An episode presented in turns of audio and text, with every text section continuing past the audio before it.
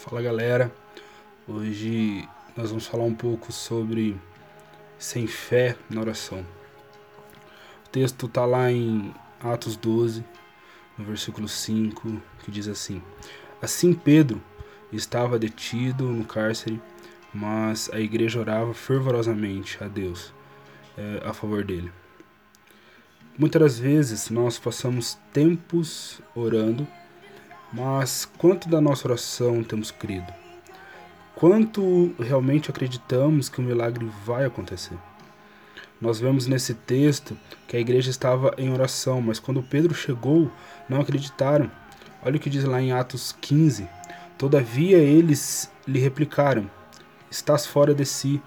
Mas diante da forte insistência da mulher em afirmar que era Pedro, ponderaram-lhe: Ora, é possível que tenhas visto o anjo dele.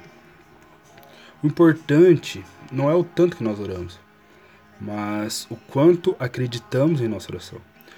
Porque a oração por oração não, não passa de palavras repetidas, não passa de algo decorado, algo que muitas vezes fazemos para cumprir tabela, para dizer que oramos.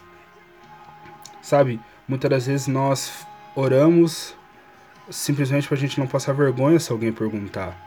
É, e aí, já orou? E a gente poder responder sim, já orei. Mas o, o, o que vale mesmo é o quanto nós oramos com fé, acreditando que o milagre já aconteceu, acreditando que o milagre está batendo a porta, que não é miragem, e sim verdadeiro.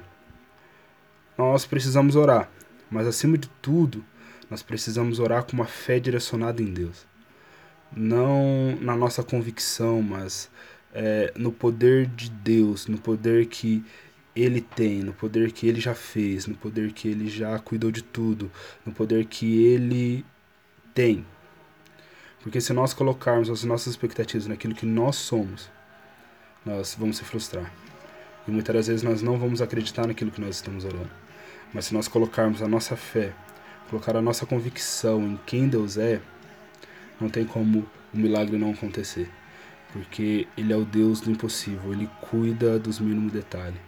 Então que nós possamos não simplesmente orar, mas tornar as nossas, tornar é, as, é, aquilo que nós oramos, tornar é, fazer com que a nossa oração não seja palavras vazias, mas que ela seja uma vida, ela seja algo que nós vivemos diariamente. Beleza? É isso que Deus tem para nós hoje.